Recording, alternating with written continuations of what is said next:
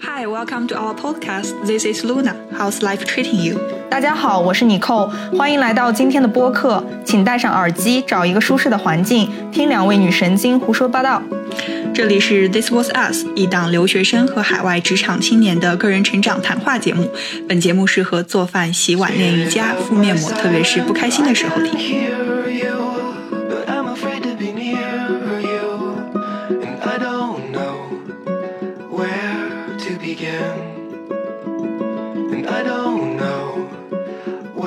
Hello，各位听众朋友们，大家好。啊、今天呢，露娜来到我们家，给我带了一点螺蛳粉进行投食。进行友好会晤，主要还是要为了录今天这期播客。首先，我们想先感谢一下那个四月四月份我们突然暴涨的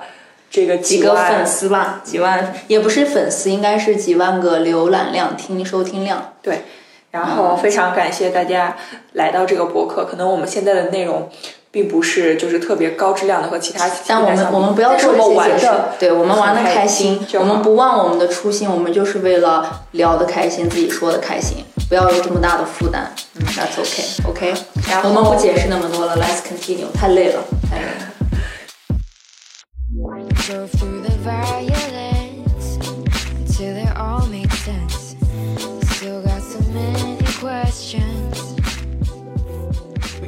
那我们想最近 update 一下我们的生活，主要是从职业导向这条路来。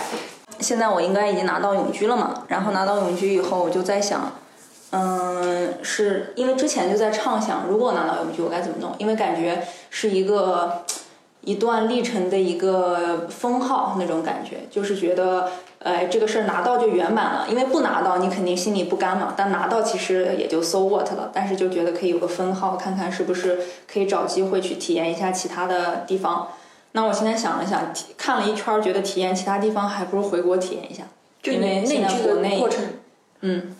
你说，就是你从拿到永居之后开始探索新的可能，然后这个时候你把它，你把你的重心就是嗯，preference 也包括了国内这个选项。对，而且我之前完全没有看国内的选项，现在是完全只看国内的选项。不得不说一下你扣他读书就业的一个那个路径，你是从大学毕业直接就来欧洲念书，念书然后是念完书就一直没有回国工作过，直接没有，嗯，在 Stockholm settle down 了，对吧？对，我在苏黎世待了两年多，然后来这儿就四年了，时间很长。特别搞笑，其实最近在看国内机会嘛，然后我想的是肯定是要国内 package 不错，而且平台发展不错的时候我才会回去，而我不是说为了回国我就随便找一个为了回国而而回国，只是为了，只是当你在考虑你的就业导向，发现你的职业发展的时候，发现国内这条路可能对你的职业更加友好。友好，或者是说就是对，在这儿的瓶颈就是你看也也是你开头说的，我可能有一个大的 project，感觉有很多责任，但我就就是总感觉在这边我能看到就是我要面对的压力有更多。我们之前也说过，它不仅仅是工作上的责任多了，那个 title 多了，任务多了的压力，而更多还有一些就是说作为一个少数族裔，然后又是呃 colored people，然后在这种大环境。你看现在又比较各个各国吧，都像就是像特朗普这样，嗯，欧洲也是很多那种极右的领导啊什么，你就会我就会感觉越往上走，我们的阻碍越多。然后我就是有点想是见好就收，呃，见好就收。如果国内有好的机会，可以回回也是也是时候回报祖国。就这这个 timing 还是不错的，就是也是自私一点说吧，就是说，嗯。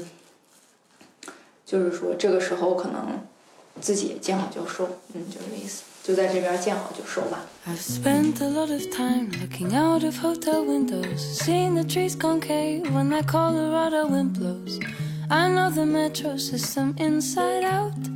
Paris never changes. I know my way about. 那其实这件事情，我们包括这期播客的这个主题的起因呢，都是来自于半个月前，尼寇突然就是。呃，推荐了我一个 app，就是国内求职的一个 app。对然后这个时候，因为我不也是在找工作，今年毕业也是要考虑留下还是回国。然后这时候我就开始在想，因为我跟尼寇，我们两个是不同的一个人生阶段，阶段，而且我们的背景也不一样，对所以可能我们的但是我们都我如果来硬说我们的一个共同点，可能我们我就是被你这两年跟你这一年半吧跟你在一起之后，我被你受影响最大的就是我开始想着搞钱。搞钱很重要，同志们。年轻的时候不懂事儿，但是等到用时方恨少，对吧？所以年轻的时候其实靠着精力和自己的干劲儿，其实多积累一些财富没什么不好嘛。因为当你有更多财富的时候，你也可以做更多自己想做的事儿，也可以做更多有 influencing 的事情，有影响力的事情。就像我一个朋友这两天说，他要是能赚到多少多少。然后他之后，比如说就暂停工作，他想去海边捡垃圾啊什么的。就我觉得这种，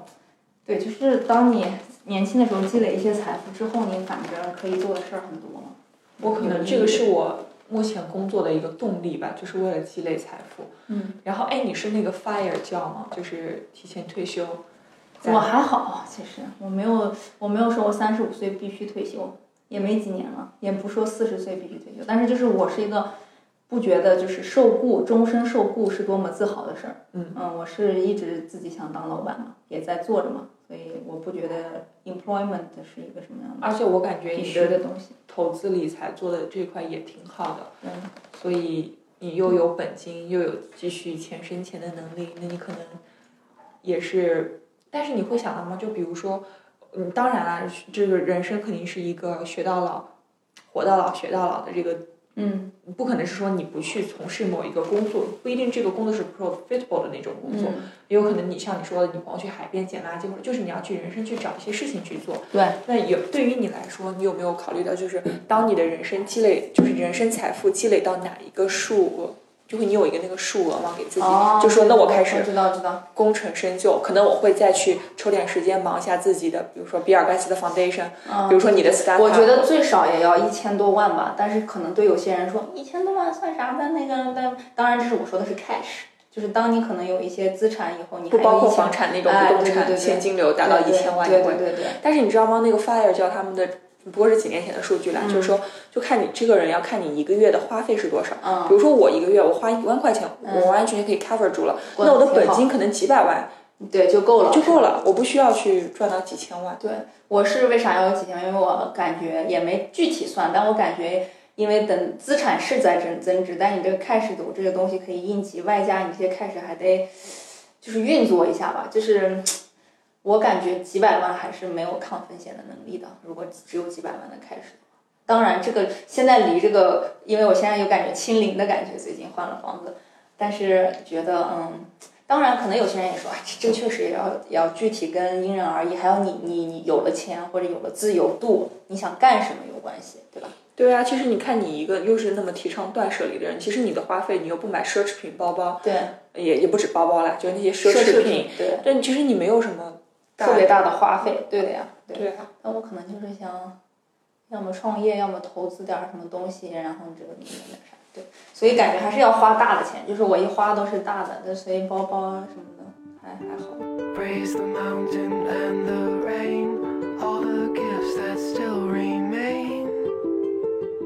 但你现在还没有辞职吗？还在做着现在在瑞典的这边的工作，对吧？哦，而且最近是有变化，就我之之前我还觉得啊，瑞典这个。一点挑战都没有，但是最近发现，哎呀，哎，有没有动摇回国的想法？也没有，就是当然国内机会要更好，肯定会走。当然他们要涨，这边要是涨工资涨点什么，其实是当然是 good to have，也知道啊自己在这的呃工作和价值受到了认可，当然是挺好。然后也变得更加的 visible，就是各个呃领导啊或者是各各种同事都知道，那还挺好的。但是还是觉得心挺累的，我总觉得。就像我说的，现在见好就但你的成就感不是来自于工作中，比如说你解决了哪？对，当然是有成就感，但这种这种成就感是短暂的嘛。所以这就是我说的，见到这个好先收。因为我还回国，不仅仅说是回国是有个新机会，一个在国内这种大就是互联网加大潮下面，这我可干的事情很多，不仅仅是这个，还有一个就像我那天跟你说，我也跟一些朋友说，就是我想说把爸妈跟就是那种烟火气的生活可以给我转。传一传。就比如说我当时说，我就看着啊，杭州有一些县县城啊，有一些别墅啊，蛮好的，可以让爸妈可以住进去，然后呃平时种点菜啊，然后呼吸新鲜空气啊什么的。那我要是在能在江浙一带工作，其实那些选的那个地方也比较方便，开车可能四十五五十分钟到了。然后平时朋友可以过来，在院子里支个架子烧烤，喝点酒，看看和爸妈也一起一起来看看星空，就扯扯扯扯鼻音，聊聊天，挺好的。对啊，虽然在这边也是干的这些事儿，motivation 可能也是因为家人，对。然后包括国内的朋友们，嗯。就是在这边我当然也有朋友，对，我也觉得就是。但是就是父母跟朋友嗯。那个是 irreplaceable 的，然对，而且不一样的是，这边儿因为都是比较后面才认识的人，就是大家都到二十岁以后才认识的人，嗯，那种感觉就是有亲密中又有时候透着一些客气那种感觉。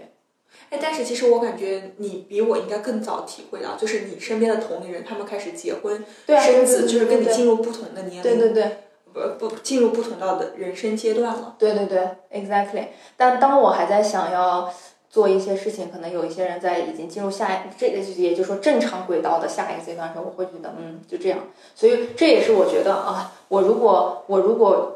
就是选择一条不太 regular 的结婚生子的路的话，那我感觉，因为我们家对我是支持的，所以我回到家里这个并不觉得。想说的，呃，并不觉得他们抛弃了我，我反而觉得他们才是认可我的那那个人。因为你在外面也会总有人写书呀，但是你回到家，这些人是 support 你的，你就会觉得更值得回去了。而且还有那些发小啊，或者是在杭州，比如说有很多那个老朋友啊什么的，都挺好的。对，因为就是可能有一部分群体，他们留在国国国外，可能是因为回国之后不喜欢，就是感觉意识形态上不一样，或者可能感觉别人没有办法接受他们的生活状态，嗯那他们可能选择留在国外。嗯，呃，但是对于你来说，可能这个也不存在问题，不存在因为你爸妈很 support 你的每一个决定。对对，而且他们反而能感觉更，最起码看得见摸得着，他们反而更踏实了。嗯，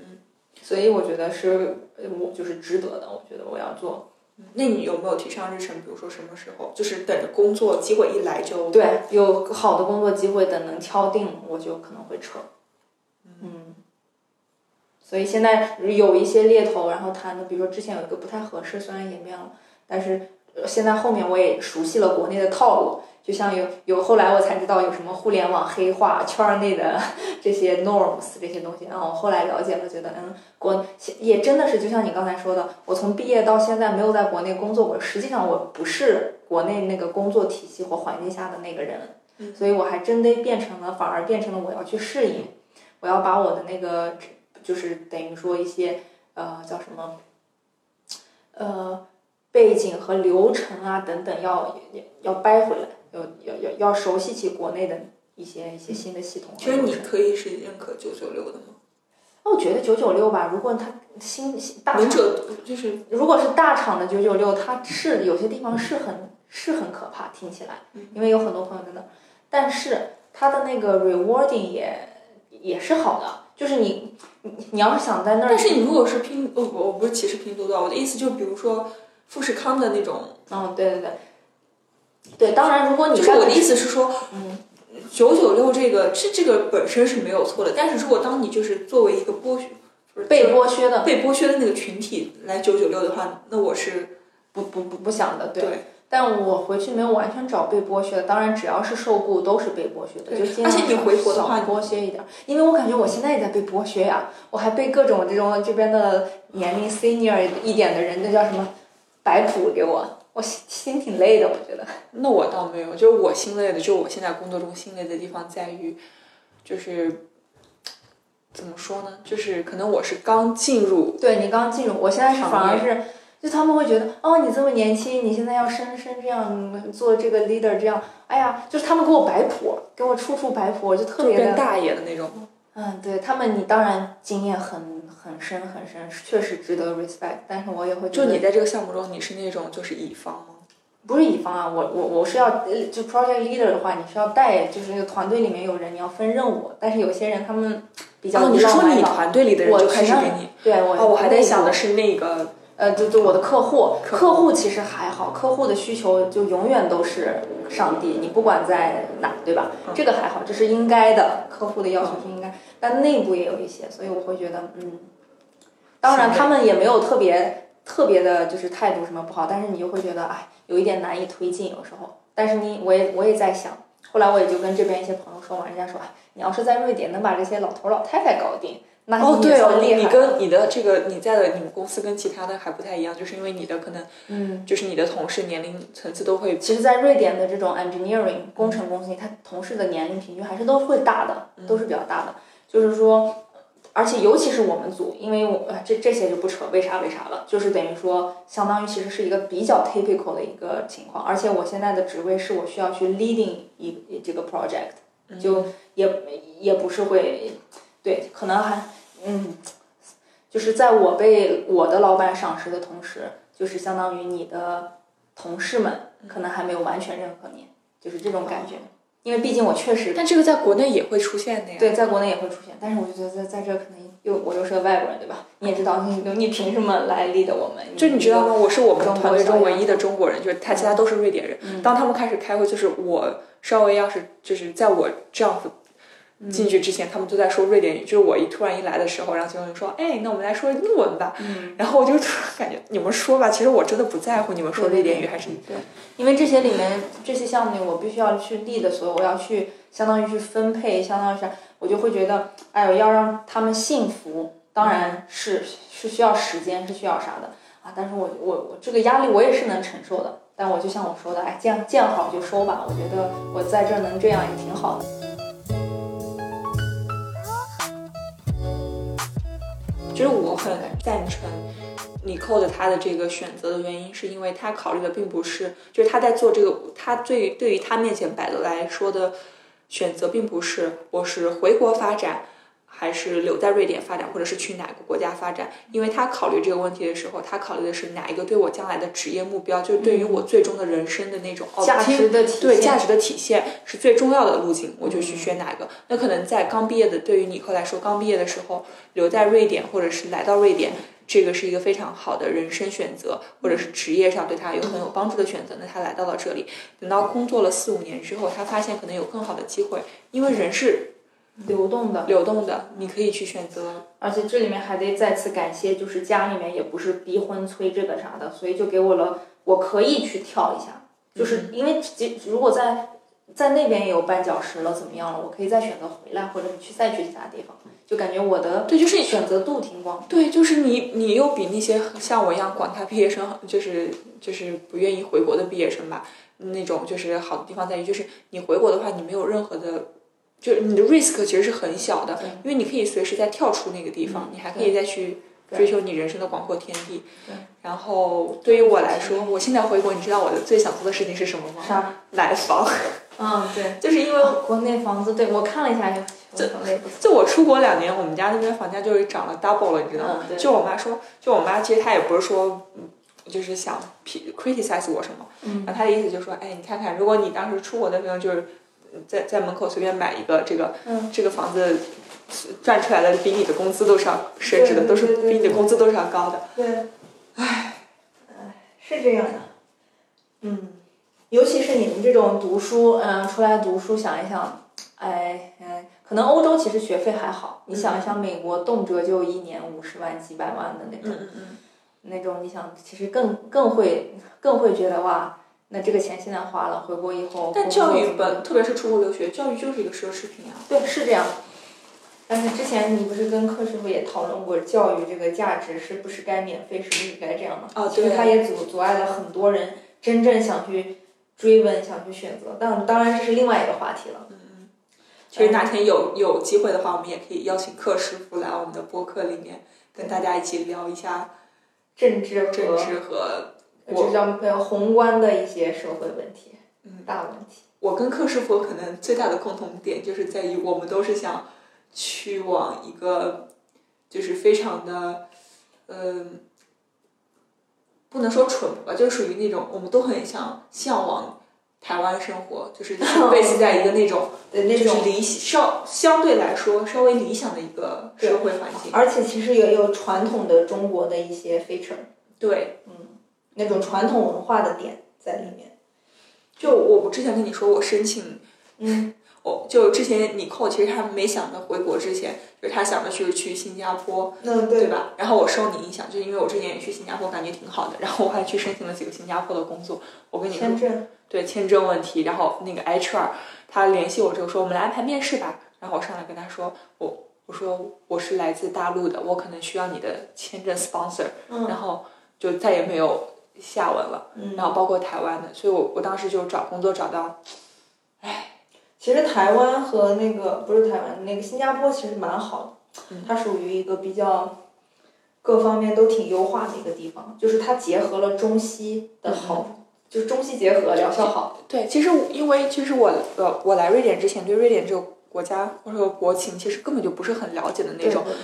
因因为我来到这边之后，我发现语言障碍可能是一个。之后我发现，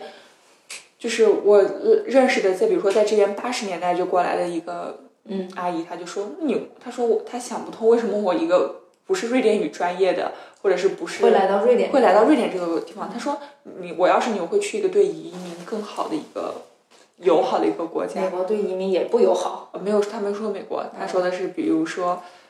呃，新加坡，嗯，比如说那种嗯澳洲或澳洲其其实可能好一些，对加拿大就英语类国家，Vancouver 这些对都好一些 Vancouver、加拿大之类的。但是，但是其实瑞典来说都算是相对友好的，毕竟它之前的这些签证移民政策还算 OK 是吧？reasonable，以后就不知道了。对，特别是现在政治动荡，动荡，明年大选，这又可以聊一期明年大选。哎，真是聊不完。I've been aiming for the top, just like a rocket taking off. You got me high, I'm flying in a dream. Got me 其实我那天在和我这边呃就是国外小姐妹们聊，就是这边的政治，瑞典，就她们还挺惊讶于我对这些瑞典政治的了解的啊啊！然后其实我已经感觉你可以算是 self Swedish，呃，half Swedish 了。对我也还是很了解，我连就是特数据都信手拈来。后来我想了想，为啥你知道吗？嗯因为我在 Instagram 上把他们这些党首的 ins 都很早就在关注，是因为关注当时柯师傅他们嗯 studio 的那个，也不是，就是我应该一七八年的时候我就觉得挺感兴趣的。那个时候，他们又有有那些在街边跟人讲那个就是这些的时候，我就看到我说这些都是啥，我就记住了几个主要的那种名字，后来就去 follow。其实他们对，所以你你能明显的感受到这些党首们每一次他们还挺 active 的，其实，嗯，然后就能感觉他们发的那些东西流露出来的信息啊，这几年的变化，反正然后就是再加上他们怎么合作形式，因为政治家们一般干的事情就是天天就是 debate 开会宣讲嘛，所以他们发出来这些东西也就是讲这些东西，所以我大致就知道啊 how it works。嗯，唉，但是民众们就很难，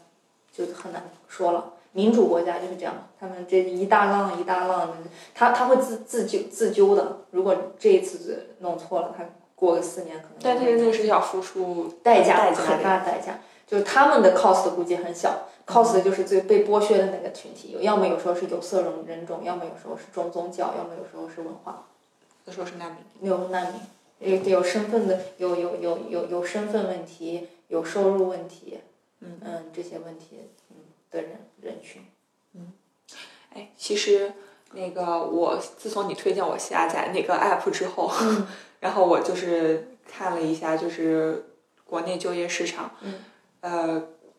其实我也是想说，就是你你你你给我画的饼，饼太大了，嗯对。就是我可能发现，因为我那那时候我我设置的 range 可能也很高，对你嗯，和我和设设置的 range 也很高，嗯，但当时你你给你当时给我的那种，就是你在微信上，然后就说你去下载一个这个，你去怎么怎么做的时候，去了解下市场的时候，我感觉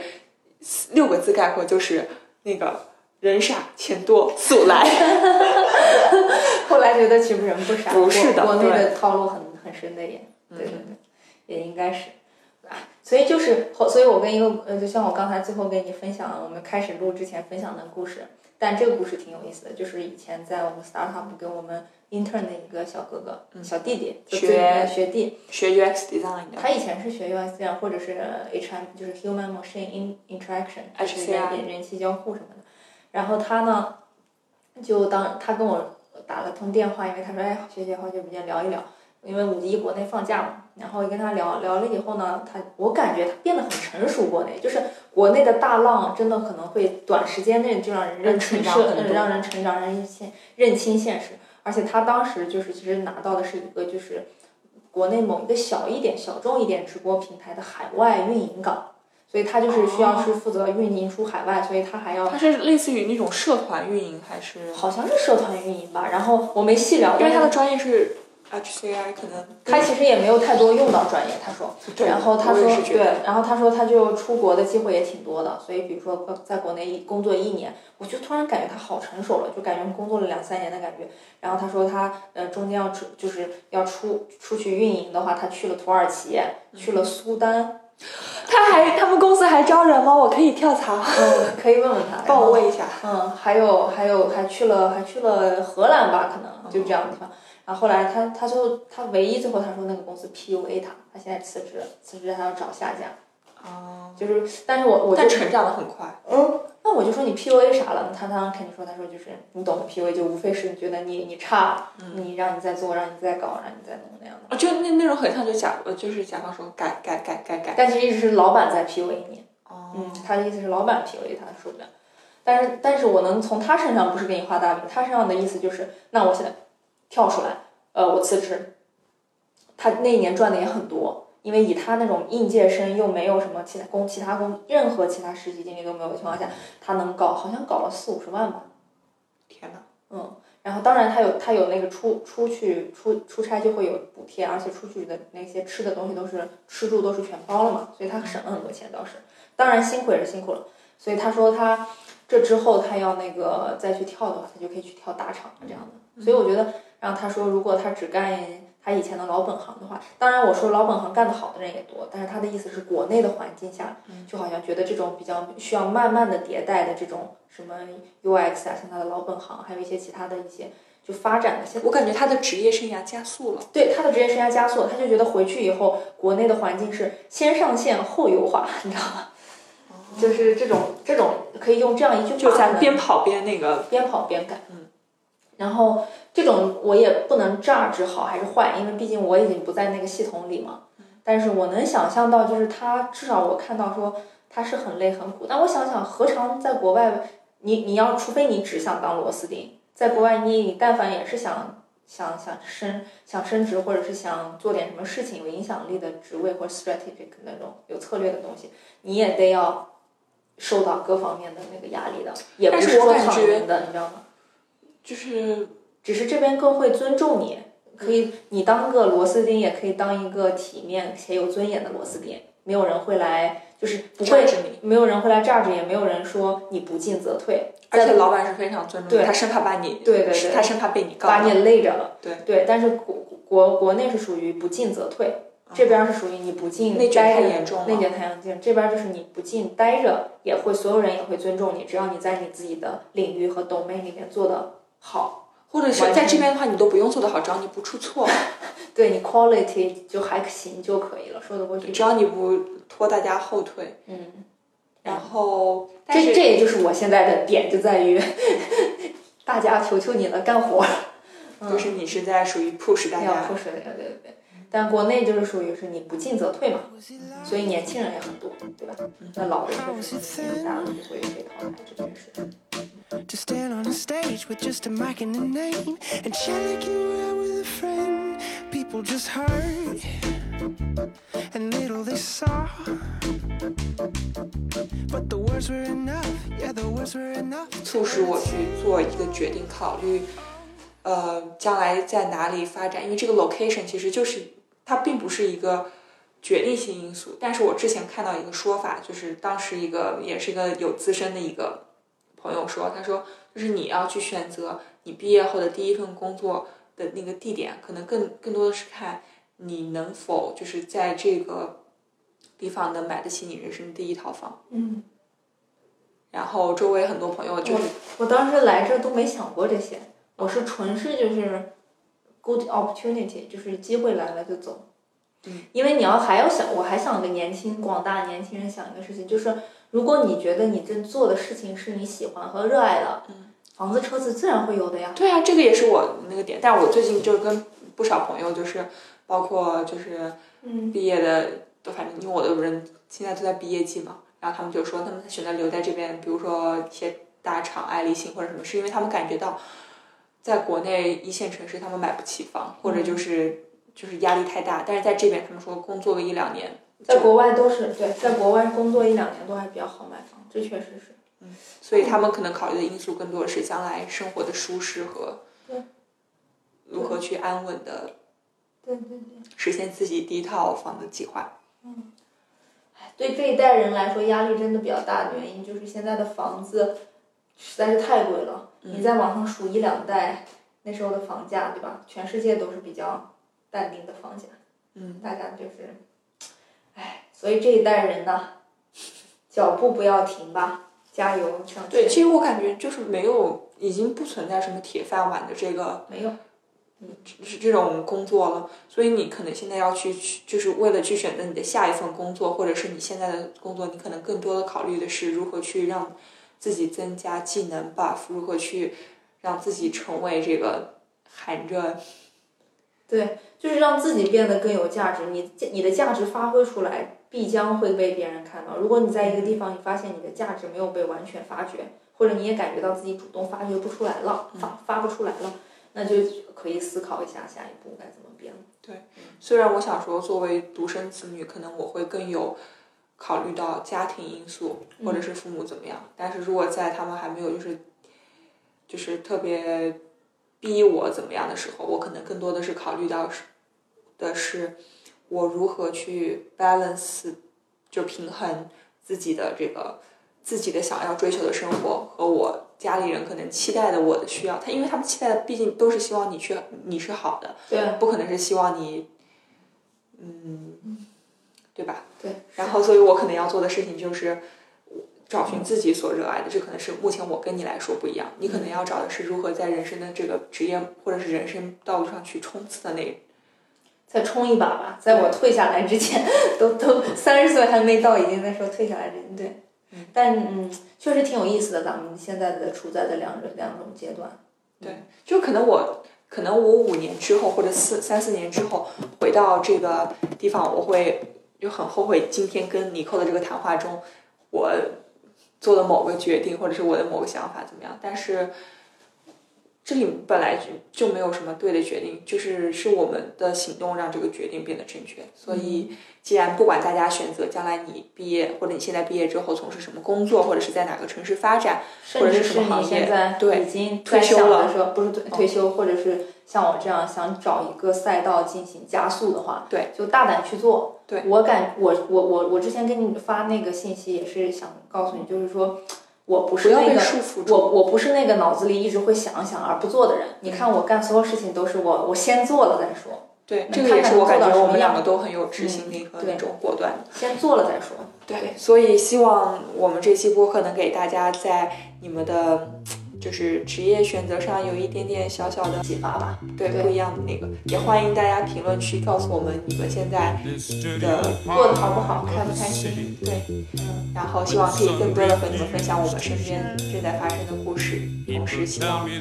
大家五月开心，保持健康。那我们下期播客再见喽，我拜拜。们五月还有一期哦，拜拜拜。You're